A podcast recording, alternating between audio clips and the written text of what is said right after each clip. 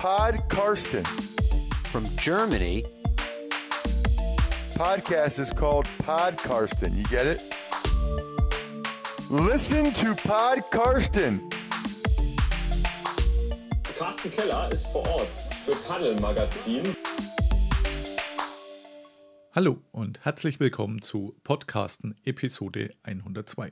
Mein Name ist Carsten Keller und ich bin freier Mitarbeiter beim Huddle Magazin und deren Online-Präsenz Football aktuell. Ich hatte ja beim letzten Mal schon erklärt, dass der neue Huddle in den Stadtlöchern steht und er ist jetzt mittlerweile auch am Markt seit dem Donnerstag, 8.12. Da geht es nochmal um das Spiel in München, bei dem Nadja Quast, also die Kollegin vom Huddle, die ihr hier auch schon öfter gehört habt, und ich vor Ort sein durften. Und da haben wir noch ein paar Eindrücke im Magazin. Zudem gibt es noch etliche andere interessante Artikel, wo ich auch noch das ein oder andere Mal mit vorkomme. Ich habe heute wieder einen Gast und zwar diesmal einen waschechten Weltmeister, nämlich Philipp Pölzl. Der hat 2012 mit der österreichischen Flag Football Nationalmannschaft den Weltmeistertitel gegen die übermächtige USA gewonnen, hat ein Buch darüber geschrieben und ja, seinen Werdegang zum Football sehr interessant und darüber sprechen wir jetzt gleich. Ich habe das Buch wirklich sehr, sehr unterhaltsam gefunden und die ersten 50 Seiten ratzfatz überflogen gehabt. Kann ich sehr empfehlen. Den Link dazu zum Affiliate Amazon habe ich hinterlegt in den Shownotes.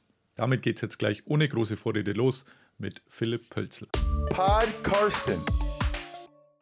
Ja, ich habe jetzt, wie versprochen, Philipp Pölzl zu Gast. Hallo Philipp. Hallo Carsten, Servus. Du hast kürzlich jetzt ein Buch veröffentlicht namens Quarterback, beziehungsweise Arbeitstitel vorher Go for Gold. So heißt auch die Website oder der Blog dazu goforgold.at. Und äh, Quarterback, mein Weg zum Flag Football Weltmeister. Wo kann man das am besten bestellen? Fangen wir mal so an.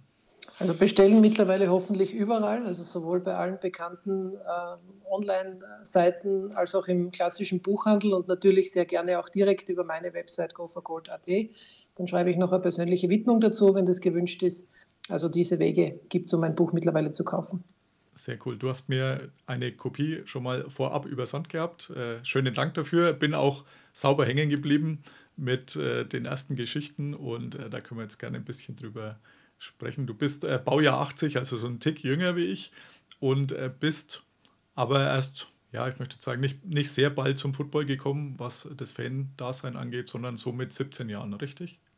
Ja, genau. Mit 17 Jahren habe ich im Prinzip die erste Berührung gehabt mit äh, American Football, rein zufällig über einen Schulkollegen, der mich motiviert hat, äh, die Super Bowl anzuschauen, beziehungsweise eine Wette mit ihm abzuschließen, wer denn die Super Bowl gewinnen würde. Und ähm, zu dem Zeitpunkt habe ich keine Ahnung gehabt, was Football überhaupt ist, habe mir das ein bisschen erklären lassen von ihm, habe dann auf ähm, die Green Bay Packers getippt, weil zuvor 13 Mal in Folge die NFC die Super Bowl gewonnen hat und das habe ich gerade noch irgendwie recherchieren können. Ähm, dann haben natürlich, wie wir alle wissen, die Denver Broncos gewonnen und ähm, das hat meiner Footballfreude jetzt nicht unbedingt geholfen, sagen wir so. Also für mich war das im Alter von 17 Jahren irgendwie so eine One-and-Done-Geschichte. Äh, ich habe es mir angeschaut und habe den Sport eigentlich wieder vergessen. Für mich waren eher andere Sportarten interessant in meiner Jugend, aber zumindest die erste Berührung hat da stattgefunden. Wo konnte man das bei euch verfolgen? Also hierzulande in Deutschland ich glaube, damals könnte es vielleicht sogar schon mal in der ARD gelaufen sein, Ende der 90er. Wie mhm. war das bei euch? In Österreich war es ähnlich. Also der ORF war da ein bisschen ein Vorreiter und hat schon Mitte der 90er begonnen, eben äh, Super Bowls zu übertragen. Sonst ist natürlich nichts im normalen Fernsehen gelaufen, aber gerade die Super Bowl hat man sich schön anschauen können. Dann warst du wieder ein bisschen weg davon, bist aber dann doch relativ zügig wieder richtig infiziert worden, gell? Genau, ja. Also mein Aha-Erlebnis war im Prinzip das äh, Music City Miracle, also das Playoff-Spiel zwischen den Buffalo Bills und den Tennessee Titans, wo die Titans äh, kurz vor Ende mit einem kontroversen Seitwärtspass während eines Kickoff-Returns äh, den entscheidenden Touchdown erzielt haben. Und äh, das war ein Wildcard-Game. Und ich habe dann die weiteren Playoffs verfolgt und bin durch die weiteren Siege der Titans, die haben ja dann äh, sogar die Super Bowl erreicht, ähm, bin ich dann Titans-Fan geworden und tatsächlich auch beim Football hängen geblieben. Also von diesem, von diesen Playoffs weg ähm, war ich infiziert und habe dann wirklich begonnen, ab der nächsten Saison äh, intensiv Football zu verfolgen. Also habe mir Magazine gekauft, habe geschaut, was online schon verfügbar ist an Informationen, habe natürlich versucht, irgendwie Spiele zu schauen, irgendwelche Streams im Internet zu finden. Äh, dann auch schnell begonnen, Fantasy Football zu spielen, was natürlich auch dazu gehört. Und äh, ja, die ganze, die ganze Palette quasi. Und das ist bis heute so geblieben. Und bist du auch bei den Titans geblieben oder hat sich da was geändert? Nein, da hat sich nichts geändert. Also ich bin die letzten 20 Jahre schon mittlerweile Titans-Fan. Leider hat es noch zu keiner Super Bowl gereicht, aber trotzdem immer wieder schöne Phasen gegeben. Aber ähm, ich bin in erster Linie schon Titans-Fan, aber in zweiter Linie auch Football-Fan. Also ich, ich, genieße es auch wirklich schöne Spiele anzuschauen und ähm, wenn die Titans einmal ausscheiden, dann schaue ich trotzdem weiter und mich interessiert es trotzdem, wer gewinnt. Ich glaube, das hast du auch mit den meisten Football-Fans gemein hierzulande. Also selbst wenn das eigene Team draußen ist, schaut man weiter. Das ist, glaube ich, tatsächlich in anderen Sportarten vielleicht anders, aber mhm. ging mir dann letztendlich auch immer so. Also ja. von dem her passt es schon. Ja, ist damals dann auch so deine Idee entstanden oder beziehungsweise der Wunsch entstanden, nach Amerika mal zu kommen? Also sprich, äh, du, ich weiß ja durch dein Buch, dass du auch im Ausland dann einen Teil studiert hast, also in Texas. Ist das da entstanden? Genau, ja, im Prinzip war die Football-Leidenschaft da verantwortlich dafür, weil ich ähm, gewusst habe, dass ich schon ins Ausland möchte, aber lange Zeit nicht gewusst habe, wo ich hingehen möchte. Und ähm, wie in mir dann die Football-Leidenschaft gewachsen ist, war es für mich klar, dass ich äh, unbedingt nach Amerika möchte und dort unbedingt an eine Universität, die auch wirklich ein Football-Team hat, um das Ganze mal live vor Ort miterleben zu können. Und ähm, es waren mehrere Universitäten in der näheren Auswahl und ich habe dann als erste Wahl für mich die Texas Tech University genommen und bin dann Gott sei Dank auch drangekommen. Ähm, habe dann die Möglichkeit gehabt, dass ich eben nach Labok fliege für ein Semester, um dort zu studieren und dort äh, vor Ort dann wirklich die Stimmung und alles, was halt zu, so einem, zu einer Universität oder zu, zu einem College äh, alles dazugehört, sowohl vom universitären, aber natürlich auch vom sportlichen Teil. Und hättest du auch länger bleiben können dann als das eine Semester, wenn es dir jetzt, also ich meine, dir hat es ja offensichtlich gut gefallen, aber wäre das gegangen, dass du es irgendwie verlängert hättest, studiumstechnisch? Prinzipiell wäre es sicher gegangen, aber ich habe immer, hab immer schon, ähm, das hat sich dann im Flag Football fortgesetzt, immer schon äh, große Verantwortung gespürt meinen Teamkollegen gegenüber. Und damals war es ähm, die Tennismeisterschaft, an der ich teilgenommen habe. Ich habe mit meiner Jugend sehr viel Tennis gespielt ähm, habe dann das auch weiter betrieben, also nicht professionell, aber, aber trotzdem auf einem recht guten Niveau. Und ähm, das war damals für mich sportlich das Ein und Alles. Also auf das habe ich mich das ganze Jahr gefreut. Das waren meistens so mehrere Wochen im Mai und im Juni, die da extrem intensiv waren, mit Vorbereitungszeit dann schon März, April. Und ähm, ich habe mir einfach nicht vorstellen können, dass ich da eine Saison auslasse und quasi ein Jahr nach Amerika gehe und dafür eine Tennissaison opfer. Ähm, mag jetzt im Nachhinein komisch klingen vielleicht, aber war damals halt so meine Entscheidung und irgendwie war war dieses eine Semester so perfekt, dass es wahrscheinlich gar nicht hätte schöner werden können. Aber natürlich vier, fünf Monate noch länger zu bleiben, wären sicher noch viele andere Eindrücke gewesen. Aber wie gesagt, dieses Pflichtbewusstsein hat sich dann auch in, in meiner Flag-Football-Karriere fortgesetzt, dass wenn ich gerade mit einer Mannschaft äh, was erreichen möchte oder in einer Mannschaft bin, ähm, wollte ich einfach immer dabei sein. Und da gibt es dann ein paar Beispiele, äh, die dann auch im, im, Buch genannt werden, die ein bisschen verrückt sind, aber ich habe es wirklich in zehn Jahren oder elf Jahren, in denen ich aktiv war, zu jedem einzelnen Spieltag geschafft und bin nie ausgefallen, weder Gott sei Dank durch Verletzung äh, noch durch Krankheit und auch nicht durch irgendwelche beruflichen oder privaten Abwesenheiten. Das heißt, der Sport war für mich, wenn ich ihn ausgeübt habe, immer an absolut erster Stelle. Sehr gut. Und du bist äh, in Texas äh, dann auch das erste Mal mit Flag Football in Berührung gekommen. Hattest du davon schon mal gehört gehabt zumindest oder tatsächlich dann auch das erste Mal nur gehört und da dann gleich mitgewirkt? Ja, also überhaupt nicht gehört vorher. Ähm, ich bin eben rüber, um gerade äh, die Footballmeisterschaften äh, anzuschauen und das, das äh, Feeling mitzubekommen.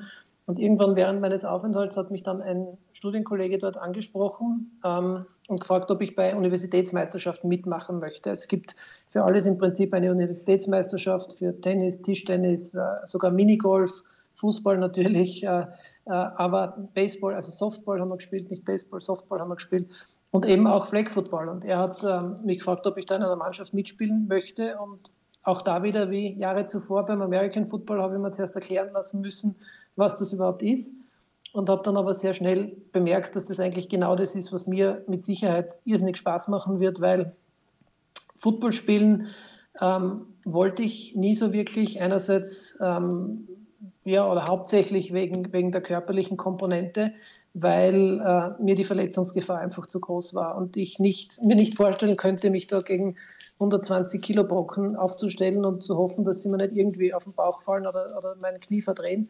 Ähm, deswegen war es für mich eine Option, American Football zu spielen. Aber wie ich das erste Mal dann Flag Football erlebt habe, habe ich im Prinzip sofort gewusst, dass ich das irgendwie schaffen muss, das auch weiter zu betreiben, äh, ohne zu wissen, ob das überhaupt in Österreich zu dem Zeitpunkt möglich war. 120 Kilo wäre jetzt auch noch fast das untere Ende der Skala gewesen. Also ja. das, äh, in der NFL wiegt man ja auch gern mal 140, 150 so Kilo, es, ja. aber wahrscheinlich macht das auch keinen großen Unterschied. Ja, mehr. dorthin hätte ich es eher nicht geschafft als American Football Spieler. Also wahrscheinlich in die österreichische Liga vielleicht, aber nicht in der NFL. Jetzt, was mich tatsächlich wirklich erstaunt hat bei der Geschichte äh, Texas Tech, dass da 500 Mannschaften gemeldet waren zu dieser Flag-Meisterschaft. Also ist für mich tatsächlich unvorstellbar. Ja, war es für mich auch. Also unglaublich. Es ist eine relativ große Universität mit äh, knapp 30.000 Studenten gewesen zu diesem Zeitpunkt. Und äh, scheinbar hat wirklich jeder mitgespielt. Also da waren Herrenteams, es waren Damenteams, es waren gemischte Teams. Ähm, es war wirklich unglaublich. Es waren Fußballfelder, die wochenlang im Prinzip von früh bis spät, äh, inklusive dann mit Flutlicht in die Nacht hinein, wo nur Flag Football gespielt worden ist. Und das war wirklich unglaublich erstaunlich. Also wenn man jetzt äh, bedenkt, dass in Österreich mittlerweile eh nicht so schlecht, aber trotzdem ungefähr circa 50 Mannschaften an irgendeinem geregelten Ligabetrieb oder an Turnieren oder so teilnehmen, dann ist diese Zahl ja noch unglaublicher. Also man sieht, man sieht in Amerika wächst man wirklich mit dem Sport auf. Äh, jeder kann das. Das ist so, wie wenn sich bei uns halt ein paar Leute treffen und vielleicht äh, einen Fußball herausholen und ein bisschen hin und her kicken. So ist das in Amerika halt mit dem, mit dem Football. Wie gesagt, egal ob Burschen, Mädels, äh, jeder spielt es. Und so ist dann auch diese unglaubliche Zahl an Teams zustande gekommen. Wes Welker, der damals im Tackle-Team war, hat aber nicht mitgespielt, oder? Nehme ich an. Gegen mich nicht. also, ich war aber auch in irgendeiner Einstiegsliga und wir haben tatsächlich kein einziges Spiel gewonnen. Also es, war, es waren schon irgendwie unterschiedliche ähm, Ligen, in die das eingeteilt worden ist. Da hat man sich halt für, für die Top-Ligen äh, anmelden können oder halt für Einsteigerliga und wir waren einfach richtig schlecht. Aber es hat, es hat trotzdem sehr viel Spaß gemacht. Genau, und dann bist du zurückgekommen, beziehungsweise bevor du zurückgekommen bist, hast du mal schnell bei den Cowboys noch vorbeigeschaut, schnell in Anführungszeichen. Wie genau. beeindruckend war das damals für dich? Ich denke, du hast auch eher kleinere Stadien gekannt bis dahin. Ja, also vor allem äh, kleinere Stadien natürlich, aber generell dann einmal an einem Ort zu sein, ähm, den man vorher schon im Fernsehen gesehen hat oder davon gelesen hat oder davon geträumt hat oder so irgendwas einmal verehrt hat, das ist schon was ganz Besonderes, weil man, man weiß, wie der Ort ausschaut, man, wie gesagt, kennt ihn von Bildern und dann wirklich einmal dort zu stehen, allein einmal vor diesem Stadion äh, mit der ganzen Tradition, die damals im alten Stadion eben noch äh, war, und dann eben die Tatsache, wirklich ein Footballspiel live zu sehen, das war schon für mich irgendwie von einer anderen Welt. Also das habe ich mir damals überhaupt nicht vorstellen können, wie das sein wird und war natürlich extrem fesselnd für mich, keine Frage. Kann ich voll nachvollziehen. Also ich durfte dann mal im neuen Stadion sein, äh, da war es aber dann auch schon neun Jahre alt, 2018 beim Draft. Ja. Und äh, nachdem ich ja hier akkreditiert war, dürfte ich dann früh schon rein, wo das ganze Stadion noch leer war. Also ich glaube, ich saß eine halbe Stunde mir einfach ja. auf irgendeinen Platz gesetzt und habe das nur genossen und auf mich wirken lassen. Mhm, also das ja. war schon überragend. Also deswegen kann ich das sehr gut nachvollziehen, äh, wie es dir da gegangen ist. Ja, jetzt bist du zurückgeflogen und hast dir gedacht, ich muss jetzt auch in Österreich Flag Football spielen. Gab es, also wie viele Vereine gab es damals, als du dann euren Verein gegründet hast? Also es gab so sechs bis acht Vereine, ähm, allerdings keiner in der Steiermark, wo ich her bin, äh, sondern alle eher im Bereich Wien und Wien-Umgebung. Das ist damals entstanden in den Jahren davor ähm, aus ehemaligen American Football-Spielern, die halt irgendwann einmal mit Mitte 30 oder so äh, nicht mehr American Football spielen wollten und dann mit Flag Football begonnen haben. Ähm, die haben die Liga gegründet Österreich war auch mitverantwortlich für die erste Flag Football Weltmeisterschaft und Europameisterschaft am Beginn der 2000er Jahre. Allerdings damals nur mit vier Mannschaften, die alle aus Europa kamen. Also es war wirklich ein bescheidener Anfang, aber immerhin war ein Anfang gemacht. Irgendwann müssen die ersten internationalen Turniere ausgetragen werden. Und das ist zumindest von Österreich ausgegangen, auch wenn es dann natürlich kontinuierlich gewachsen ist. Aber es war in Österreich, es waren ein paar Football oder in dem Fall Flag Football Verrückte, die eben versucht haben, da wirklich was aufzubauen und das hat dann äh, hat man wirklich gemerkt, dass das Früchte trägt, sowohl national als auch international. Wie hast du es, äh, du im Internet geschrieben, möchte gern Flag Football Verein gründen, such noch Freiwillige oder wie, wie läuft das? Oder Kumpels ankaut oder kennt ihr jemanden, der vielleicht jemand kennt? Ja, so, so war es irgendwie. Also ich, ich habe ähm, ein paar Freunde gehabt, die Gott sei Dank alle recht sportlich waren, in, teilweise in unterschiedlichen Sportarten, aber trotzdem. Und mit denen ich dann schon gemeinsam zumindest einmal American Football geschaut habe. Und ähm, ich habe es dann versucht zu motivieren, dass wir auch einmal ein bisschen auf eine Wiese gehen und Ball hin und her schupfen. Äh, werfen hat man das nicht wirklich nennen können damals. Äh, und die haben, wie du sagst, die haben dann wieder jemanden gekannt, der das vielleicht auch schon gemacht hat. Und so haben wir einfach begonnen, uns im Sommer mehrmals zu treffen, zu acht, zu zehn, zu zwölf, ganz egal.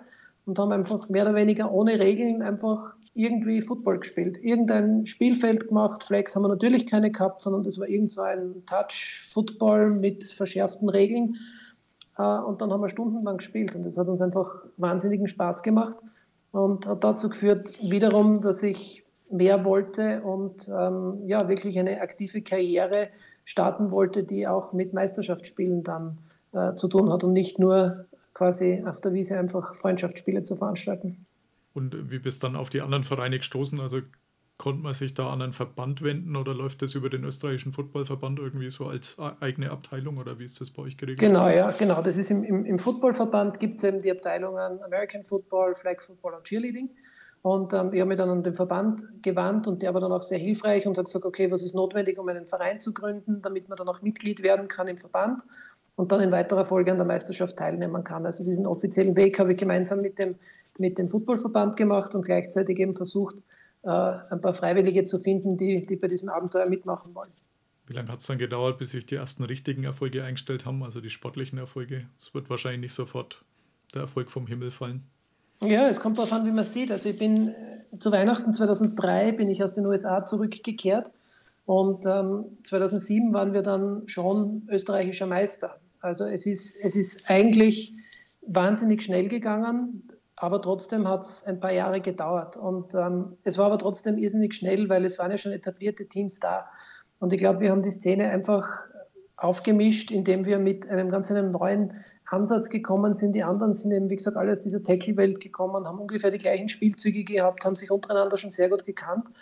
Und wir sind als ganz neue, junge, athletische Truppe dahergekommen, die einfach nicht immer gewusst hat, was sie tut, aber genau das war vielleicht so ähm, unorthodox und so erfolgreich, weil sich die anderen zu Beginn einmal überhaupt nicht darauf einstellen haben können. Und da war ein gewisser Überraschungsmoment da und deswegen haben wir es geschafft, relativ schnell einmal an die Spitze zu kommen und uns dann auch wirklich dort über Jahre zu etablieren. Wie oft bist du österreichischer Meister gewonnen? Denn so weit kam ich im Buch noch nicht. Also 2007 das erste Mal und dann. Wir haben viermal gewonnen, die österreichische Meisterschaft. Okay. Ja, sehr ja. cool. Dann äh, ging es aber tatsächlich noch weiter. Die Flag-Nationalmannschaft, gab es die dann damals schon, als du zurückkamst aus den USA oder wurde die erst irgendwann später gegründet? Nein, die gab es eben schon. Es hat, äh, wie gesagt, schon die erste Weltmeisterschaft 2002 stattgefunden gehabt. Ähm, war für mich am Anfang überhaupt kein Thema. Ich war einfach froh, dass ich einmal überhaupt mitspielen konnte und, und mich irgendwie versucht habe, als Quarterback nicht zu blamieren. Äh, weil ich ihm die Position von Anfang an übernommen habe, als einziger, der vielleicht wollte oder ein bisschen werfen konnte. Ähm, das ist dann mit der Zeit gekommen. Also es war, wie gesagt, dann spätestens mit dem Meistertitel 2007 ähm, waren sich die anderen Teams und auch die Nationalteam-Coaches bewusst, dass das vielleicht nicht eine Eintagspflege war, was wir da fabriziert haben und haben schon genauer hingeschaut und haben mich deswegen schon 2008 zum ersten Tryout eingeladen fürs Nationalteam. Also es werden in Österreich immer am Beginn der Saison Tryouts veranstaltet, um wirklich jeden eine Chance zu geben, ähm, dass er da mitmacht und um gewisse Dinge abzutesten, äh, Fähigkeiten abzutesten.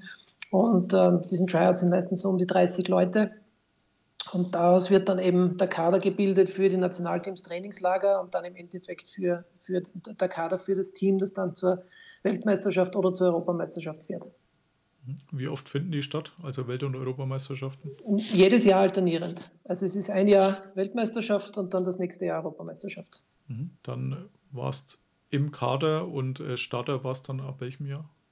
Also ich war 2008 beim, beim Tryout dabei, habe es dann nicht in den äh, Kader geschafft, zu Recht meiner Meinung nach. Also das war noch wirklich ein bisschen ein Lehrjahr. Und es war auch noch ein bisschen ein Übergang zwischen der alten Garde, also zwischen diesen äh, alteingesessenen, äh, alteingesessenen äh, Tackle-Football-Spielern äh, die eben schon sehr lang Football gespielt haben und jungen Spielern, die aufstrebend waren und dazugekommen sind, die eben von Beginn an Flag Football gespielt haben äh, und keine Tackle-Erfahrung hatten.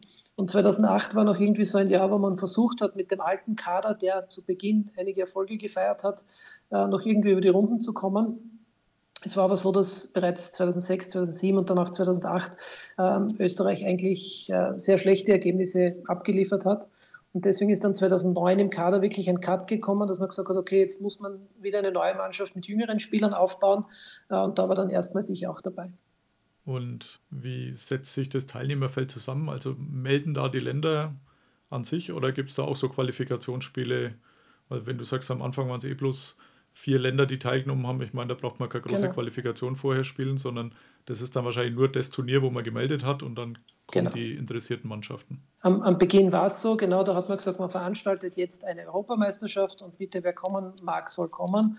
Und mittlerweile hat das natürlich äh, alle Grenzen gesprengt, was die Teilnehmerzahl betrifft. Und jetzt gibt es tatsächlich äh, Vorqualifikationen, zumindest insofern, dass es die Europameisterschaft, das geht noch, dass da jeder mitspielen kann, der möchte. Aber bei einer Weltmeisterschaft gibt es im Prinzip klare Qualifikationsregeln. Das heißt, es werden von der Europameisterschaft in einem Jahr werden die besten Teams dann äh, zur Weltmeisterschaft im nächsten Jahr entsandt. Und dort treffen sich dann wirklich die besten Teams von allen Kontinenten, ähnlich wie es bei der Fußballweltmeisterschaft ist. Da hat halt jeder Kontinentalverband quasi eine gewisse Platzanzahl. Und da werden dann Mannschaften entsendet, damit es dann wirklich eine, eine tatsächliche Weltmeisterschaft ist. Jetzt hatte ich letzte Folge Mona Stevens zu Gast, die Lady Quarterback der Damen-Nationalmannschaft quasi der Deutschen, die auch gesagt hat, äh, wenn das tatsächlich mit Olympia 2028 klappen könnte, dann wird es wahrscheinlich so sein, dass man sich über die Weltmeisterschaft qualifiziert, über die mhm. Top 6. Ähm, Olympia wäre wahrscheinlich auch genial gewesen, aber war damals natürlich noch kein Thema bei dir, gell? Ja, also natürlich ist, blickt man da ein bisschen wehmütig hin, aber ich bin dann doch einige Jahre zu spät dran. Also es ist nicht so, dass ich sage, ich habe es knapp verpasst. Ähm, und ich glaube, ein Comeback ist auch eher unrealistisch jetzt. Ähm, aber äh, es war tatsächlich 2012 so, das war recht interessant, nachdem wir, ähm, oder wir haben dort äh, gespielt eben in Göteborg, wo wir Weltmeister geworden sind und danach hat es ein, ein Promotion-Video von der IFAF, also vom Internationalen Footballverband gegeben, äh, wo eben diese Weltmeisterschaft ein bisschen rekapituliert wurde und wo unter anderem auch der damalige Präsident, der Tommy Viking, gesprochen hat. Und er hat damals gesagt, vielleicht wird Flag Football die Sportart sein oder das Football sein, das irgendwann einmal olympisch wird. Und ja, das hat damals keiner ernst genommen, weil äh, warum sollte Flag Football olympisch werden? Wir haben gerade einmal versucht, dass wir irgendwie Akzeptanz gegenüber American Football erreichen, weil das immer ein bisschen schwierig war, gerade in Europa, oder ich kann es halt aus österreichischer Sicht beurteilen, dass viele American Footballer das so quasi als Football zweiter Klasse gesehen hat und nicht als eigenständige Sportart. Ähm, hat sich mittlerweile auch geändert, muss ich sagen. Aber zu dem Zeitpunkt war das eben völlig unfassbar für mich, dass so eine Aussage und ich hätte es auch nie geglaubt. Aber wie man jetzt sieht, gerade im letzten Jahr mit den World Games äh, in den USA und, und jetzt auch, äh, wenn man ein bisschen so die, die in Social äh, Media äh, verfolgt, was die NFL so postet, dann geben die ganz klar Vollgas in diese Richtung. Und ich glaube, im Mai findet ja der entscheidende Kongress statt vom IOC, wo das dann entschieden wird. Und dann wird man sehen, wie es weitergeht. Ich glaube, die Chancen stehen sehr gut, dass das für 2028 klappen könnte. Die Chancen stehen aber auch gut, dass das vielleicht eine Eintagspflege bleibt, weil es, wenn dann ja mal nur als, als Präsentationssportart des Heimatlandes ähm, dazukommt. Das heißt, jede, jedes Veranstaltungsland hat gewisse Sportarten, dass sie empfehlen kann, dass bei, der, bei den Olympischen Spielen im eigenen Land äh, vorgestellt und, und äh, mitgenommen werden. Ähm, und die Frage ist dann 2032, ob das dann quasi im Programm bleibt oder nicht. Also ich glaube, dass die NFL alles dafür tun wird, das so zu machen. Aber ja, man wird sehen, man wird sehen. Ich, ich kann es nicht vorhersagen, keine Ahnung. Also wie du sagst, ich gehe auch davon aus, dass die Chancen sehr gut stehen, denn Los Angeles ist natürlich der passende Austragungsort. Wenn die Olympischen Spiele zu dem Zeitpunkt irgendwo anders auf der Welt gewesen wären, in Korea oder weiß der Geier mhm. wo, dann wäre das wahrscheinlich jetzt auch nicht das Riesenthema, aber so ja. ist es für die NFL natürlich gut. Ja. Und ähm, man hat ja mit dem SoFi Stadium in Los Angeles auch ein Riesenstadion jetzt neu gebaut, das mit Sicherheit bei Olympia auch irgendwie dabei sein wird, 2028. Mhm. mhm. Und äh, glaube ich, da ist das schon der, der perfekte Sturm im Wasserglas. Und ja, ja ob es dann 2032 in Australien tatsächlich auch wieder dabei sein wird. Gut, das muss die Zeit dann zeigen. Also ich, ich, ich nehme an, die australische Flag Football Nationalmannschaft, die kennst du wahrscheinlich auch nicht, oder? Ich habe ich hab sie noch nicht, ich will es nicht ausschließen, ich habe es noch nicht gesehen, aber es kann ja. sein, dass Australien dann vielleicht als Reaktion sagt, ja, dann wollen wir Aussie Rule Football in, in den Olympischen Spielen dabei haben statt Flag Football. Sehr, sehr wahrscheinlich, würde ich sogar mal vermuten. Aber ja, nachhaltiger wäre wahrscheinlich die Flag Football. Teilnahme ja. als die Aussie Rules. Ja. ja. sehr cool. Dann, genau, dein größter Titel war dann äh, 2012 äh, Weltmeistertitel. Das, damit fängt auch das Buch an oder zumindest leitest mhm. du es so ein. Ähm, Finde ich auch sehr gelungen, wie das losgeht. Ähm, da, da ich nicht so weit gekommen bin, wie viele Leute waren da zum Zuschauen? Also wie in, in Göteborg war das ja. Ähm, wie, wie voll ist da das Stadion dann bei so einer Weltmeisterschaft? Es war, ja, schwierig zu sagen, vielleicht äh, ein paar hundert, würde ich sagen. Ich meine, natürlich ähm, teilweise äh, Teams, Betreuer und so weiter, die haben da schon einen, einen Teil ausgemacht, äh, aber auch äh, Fans vor Ort, die das mitbekommen haben, sagen wir so. Also es ist sicher nicht so gewesen, äh, dass da jetzt extra jemand angereist ist für diese Weltmeisterschaft, der nicht irgendwie eine Affinität gehabt hat zu den Teams. Ähm, also so klassische Fans in dem Sinn waren jetzt nicht dabei, aber wie gesagt, in Summe, dadurch, dass das schon eine große Veranstaltung war, waren dann schon dann auf der Tribüne einige hundert Leute und das war schon eine, eine tolle Stimmung, vor allem weil, weil sehr viele Leute sehr laut, unter anderem auch die lieben Deutschen, USA, USA gerufen haben. Und das hat sich schon gut angefühlt. Irgendwie, wenn man so als Quarterback am Feld steht und dann, wie man es halt im Fernsehen so kennt, dann die Signale brüllen muss, damit der Center einen hört, damit er den Ball zusnappt. Also das ist schon, ist schon ein cooles Erlebnis gewesen, wirklich. Weil es, es war wirklich laut und das hat, hat sehr Spaß gemacht. Wie, hat sich seitdem entwickelt? Sind jetzt doch schon auch wieder zehn Jahre her mittlerweile. Also ist das äh, ähnlich geblieben, was jetzt so Zuschauerzuspruch und ähnliches angeht, oder ist da schon eine, eine Entwicklung nach, nach oben erkennbar? Ähm, glaube ich nicht. Nein, ich glaube, es ist relativ ähnlich geblieben und das ist natürlich auch ein großer Faktor, was die Entwicklung des Flag Footballs ähm, betrifft oder eben auch vielleicht die Zukunft bei den Olympischen Spielen. Äh, ich meine, natürlich gibt es bei Olympischen Spielen auch Sportarten, die jetzt nicht äh, so die Zuschauersportarten sind, zum Beispiel Curling. Ich glaube, ja gut, wobei, wer weiß, wie viele in Kanada da zuschauen. Aber ähm, es muss irgendwie gelingen, dass man Flag Football einfach interessant macht für die Zuschauer. Und es gibt ja gewisse Vorbilder, wo das geschafft worden ist. Beachvolleyball beispielsweise war nirgends äh, und haben dann wirklich findige Veranstalter geschafft, es zu einem Event zu machen, wo dann wirklich auch Top-Qualität, also Sportler, äh, wirklich Top-Sportler gespielt haben ein, ein, super Produkt geliefert haben für die Zuschauer und das mittlerweile ganz toll geworden ist. Oder wenn man sich anschaut, jetzt äh, Pedal-Tennis beispielsweise im Süden von Europa, in Italien, in Spanien, irrsinnig stark, die füllen teilweise schon wirklich Stadien. Ähm, ist auch vielleicht vergleichbar. Oder in Amerika jetzt gerade mit Pickleball, glaube ich, geht da auch ein bisschen sowas in die Richtung.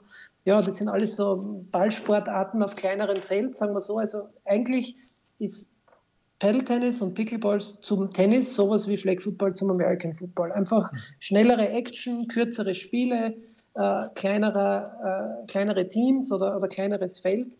Also das Potenzial prinzipiell wäre schon da, aber es muss halt, es muss halt irgendwie gelingen, quasi das wirklich zu einem Event zu machen und dann in Summe auch ähm, Leute dazu zu bekommen, wirklich professionelle Athleten dazu bekommen, dass sie diesen Sport ausüben.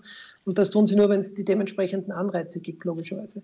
Vielleicht ist ja auch da Olympia dann so eine gute Chance, dass einmal der Anreiz da ist und das ja auch eins der größeren Events ist, die die Menschheit so zu bieten hat. Deswegen kann man sich das schon vorstellen. Ja. Ich gehe davon aus, dass die Motivation von jedem, der in irgendeiner Form Football spielt, an den Olympischen Spielen teilzunehmen, wahnsinnig groß ist. Und ich glaube, dass wenn diese Entscheidung fällt, dass es in Los Angeles dabei sein wird, dass viele Tackle-Footballer-Spieler jetzt vielleicht parallel beginnen, Flag-Football zu spielen mit dem Ziel, wenn man jetzt sagt, aus der österreichischen Liga oder aus der ELF, gibt es teilweise schon Spieler, die eben parallel spielen. Ähm, und dass es da noch mehr geben wird, die dann auch wirklich bei Olympia dabei sein möchten. Ich habe gelesen, glaube ich, die Swaco Raiders haben auch ein Flag-Team, gell? Genau, ja. Also die haben auch ein Flag-Team. Die Vienna Vikings haben ein Flag-Team schon sehr, sehr mhm. lange. Ähm, es gibt mittlerweile in Österreich wirklich eine gute Jugendarbeit. Also es gibt viele ähm, Jugendmeisterschaften, beginnt, glaube ich, bei U11, U13, U15, U17, wirklich gut organisiert. Also es ist schon ähm, ein guter Nachwuchs da und definitiv wird mehr für den Sport getan, als es zu meiner Zeit war. Vor allem im, Jugendbereich, weil wir haben ja doch alle, mein Team beispielsweise, begonnen im Alter von, ich sage mal, manche wenige, wie mein Bruder beispielsweise schon mit 16, äh, aber andere mit 20, 22, 23, das war so das klassische Beginneralter für Flag Football. Und wenn man das halt schon mit zwölf beginnt, dann ist die Qualität wahrscheinlich dann auch eine ganz andere. Na, dein Bruder musste ja schon mit zehn beginnen ungefähr, dachte ich. nachdem, nachdem du die ersten Schritte, nachdem du einen Ball gekauft hattest, genau, mit ihm dann genau. unternehmen musstest und er, er musste herhalten. als du. Ja, genau. Aber es war auch nicht sein Schaden offensichtlich. Nein, ich hoffe, es hat ihm Spaß gemacht über die Jahre, ja.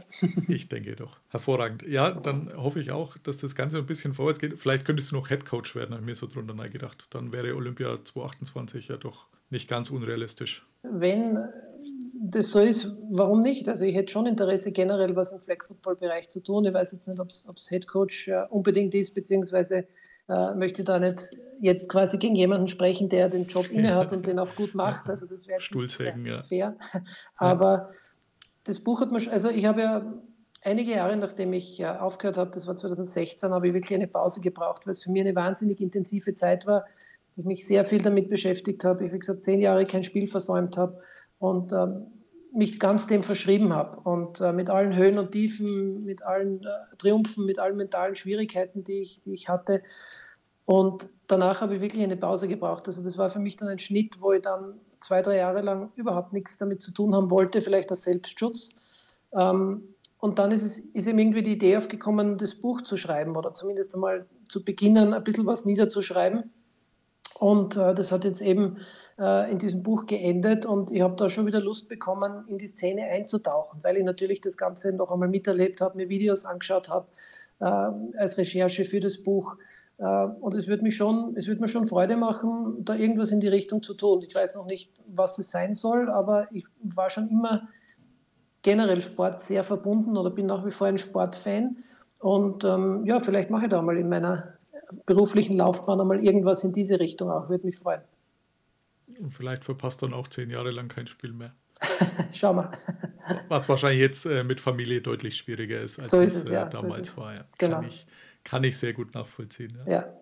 Eine Geschichte noch, die letzte. Du warst auch schon mal beim Super Bowl, hast das auch so ein bisschen als, wie der Amerikaner sagt, Bucketlist-Item gehabt, ja, also Sachen, die du unbedingt machen wolltest. Mhm. Du hast damals äh, den Saints-Sieg gegen die Colts gesehen. War jetzt natürlich nicht dein Lieblingsteam dabei aber war trotzdem sehr cool, war auch sehr schön zu lesen. Wenn du vielleicht kurz äh, schilderst, wie es dazu kam. Ja, ähm, es war irgendwie ganz unverhofft. Also ich war im, im Jahr davor ähm, an der Ostküste in den USA ähm, bei einer Konferenz, das war beruflicher Natur, und habe dort erstmals ähm, die Super Bowl in den USA gesehen. Also nicht zu Hause in der Nacht, sondern wirklich dort in einer Bar am Abend. Und das war relativ speziell einmal für mich, nicht in der Nacht aufstehen zu müssen. Und ähm, habt ihr dann eine Einblendung gesehen, dass im Jahr darauf äh, die Super Bowl eben in Miami stattfindet? Und ich war zu dem Zeitpunkt gerade in Miami, weil dort eben diese Konferenz stattgefunden hat. Und äh, habe sofort gecheckt, wann denn im nächsten Jahr die Konferenz stattfindet und bin dann drauf gekommen, dass das sich wieder überschneidet. Das heißt, dass ich wieder zum gleichen Zeitpunkt dort sein könnte. Und habe dann das zum Anlass genommen, dass äh, ich gesagt habe, okay, die Chance muss ich nutzen, weil äh, extra hinfliegen, weiß nicht, ob ich das zu dem Zeitpunkt getan hätte. Aber wenn man schon einmal dort ist, dann geht es im Endeffekt um zwei Tage verlängern und um das Ticket. Und das habe ich, diese Chance habe ich mir dann wirklich nicht entgehen lassen können und habe dann, bin dann dran geblieben und habe dann tatsächlich auch ein Ticket erworben. Und äh, ja, war dann ein Jahr später vor Ort in Miami und habe das Spektakel live erlebt. Das Spektakel hast, äh, ohne zu viel verraten zu wollen, den entscheidenden Spielzug nach der Pause halb verpasst. Richtig. Da kann ich jetzt noch einflechten. Ich war ja dann auch ein paar Jahre später dann das eine Mal beim Super Bowl in Atlanta, also 2019, und durfte da äh, neben Reggie Bush äh, sitzen. Der, die hatten so eine Medienverfügbarkeit von äh, CBS war es damals, glaube ich, und NFL Network und habe dem eine halbe Stunde zugehört. Ich habe den davor jetzt nicht also zum einen hatte er den ein oder anderen, ja, so Halbskandal am College mhm. noch und war jetzt nie so mein Lieblingsspieler, sagen wir es mal so, aber tatsächlich war die Geschichte sehr schön. Da waren so zehn Tische und an einem saß halt er und an jedem Tisch ein, einer dieser Kommentatoren oder so. Und hat er so ein bisschen erzählt, alle möglichen Fragen.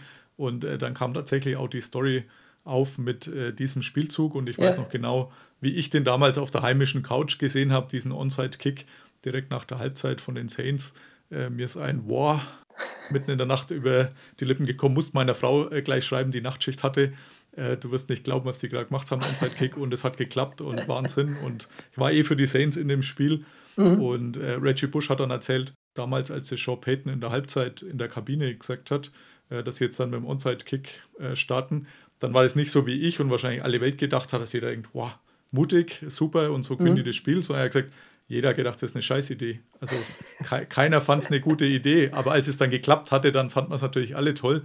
Ja. Aber ähm, jeder hat gesagt, na, jetzt hat er einen Vollschlag, ja. Also Ja. wir sind doch dran, warum sollen wir jetzt so einen Mist machen? Ja. Äh, mal, mal auf gut Deutsch. Also fand ich sehr beeindruckend, weil also den Teil der Story zu diesem Spielzug, den hatte ich vorher noch nie gehört, dass eigentlich in der Kabine jeder gemeint hat, dass das äh, wirklich eine absolute Schnapsidee ist.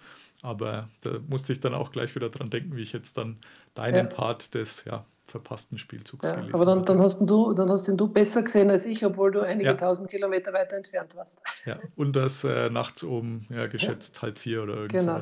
Ja. Aber es macht nichts. Äh, Das äh, nimmt aber dem äh, ganzen Ereignis äh, Super Bowl vor Ort trotzdem kein bisschen. Also natürlich hat man daheim bessere Zeitlupen und Wiederholungen, die Mhm. man vor Ort nicht hat, aber ich würde deswegen auch kein bisschen meinen besuchten Super Bowl tauschen wollen gegen ein heimisches Fernsehereignis. Also Nein, auf, auf keinen Fall. Das, das nächste, was irgendwie jetzt vom, vom Zuhause schauen interessant ausschaut, wäre mal ein, ein Conference Championship Game. Und ich, ich habe gesehen, die, die Ticketverfügbarkeit ist ja auch teilweise gar nicht so schlecht und die Preise Ja. auch relativ in Ordnung, weil ich einfach denke, Super Bowl wunderschön und, und auf jeden Fall Bucketlist-Item, aber es ist halt auf neutralem Boden trotzdem.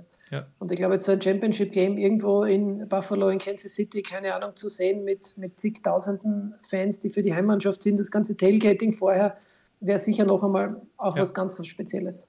Haben auch schon, habe ich schon öfters tatsächlich von einigen gehört, die gesagt haben, ja, das sind halt dann auch richtige Heimspiele mit Ja. 99 Prozent des Heimteams, äh, die alles geben. Also Minnesota, glaube ich, wäre da auch ganz cool, auch wenn es Ja. natürlich wettertechnisch außenrum dann nicht so ist. Und das ist jetzt auch nicht meine Lieblingsmannschaft, aber das Stadion muss dann wirklich Mhm. beben, was man so hört Ja. bei diesen Spielen. Also da wäre es bestimmt auch genial. Philadelphia wäre es vielleicht ein bisschen kalt dann im Winter. Da weiß ich jetzt nicht, ob ich da so viel Bock drauf hätte, aber ja. Ja, Ansonsten ja, kann man das auch sicherlich mal machen, wenn sich die Gelegenheit gibt. Wenn zufällig eine Konferenz in dem Zeitraum Ja. ist ich sowieso muss mal schauen wieder. Ich muss zu schauen beginnen. Ja, genau. Okay, super. Dann danke ich dir schon mal recht herzlich. goforgold.at nochmal für alle. Entweder da bestellen oder bei allen Buchhändlern, wo es so verfügbar ist, dein Buch Quarterback. Und wie gesagt, ich habe es bisher, den Part, den ich gelesen habe, fand ich sehr, sehr gut, habe mich sehr gut unterhalten gefühlt und werde sicher auch den Rest verschlingen. Freut mich. Ich hoffe, dass dir der, der Rest genauso gut gefällt. Ich werde es zurückmelden, aber ich bin mir sicher, ja. Sehr Danke. gut. Dann äh, dir noch alles Gute und herzlichen Dank. Ja, danke für die Einladung. Ciao. Ciao. Listen to Pod Karsten. Damit auch an dieser Stelle noch herzlichen Dank an Philipp für den Besuch heute. Und es gibt auch ein Gewinnspiel von Football Aktuell, wo man das Buch von Philipp Hölzel gewinnen kann. Einfach bei der Facebook-Seite von Football Aktuell vorbeischauen und einen Like dalassen. Vielleicht gehört ihr dann demnächst auch zu den glücklichen Besitzern eines Buchs von Philipp Pölzel, Waterback. Wer nicht so viel Glück hat, wie gesagt, der Link zu Amazon ist in den Shownotes hinterlegt. Da kann man sich das Taschenbuch oder das Hardcover-Buch auch gerne erwerben. Damit herzlichen Dank fürs Zuhören. Wer mag, gerne noch eine Bewertung hinterlassen bei iTunes und bis zum nächsten Mal. Bye bye. Listen to Pod Karsten. Pod Karsten. Thank you, Karsten. go. Carsten Keller ist vor Ort für Tunnel Magazin. Karsten, you're a great dude. Danke and alles gut.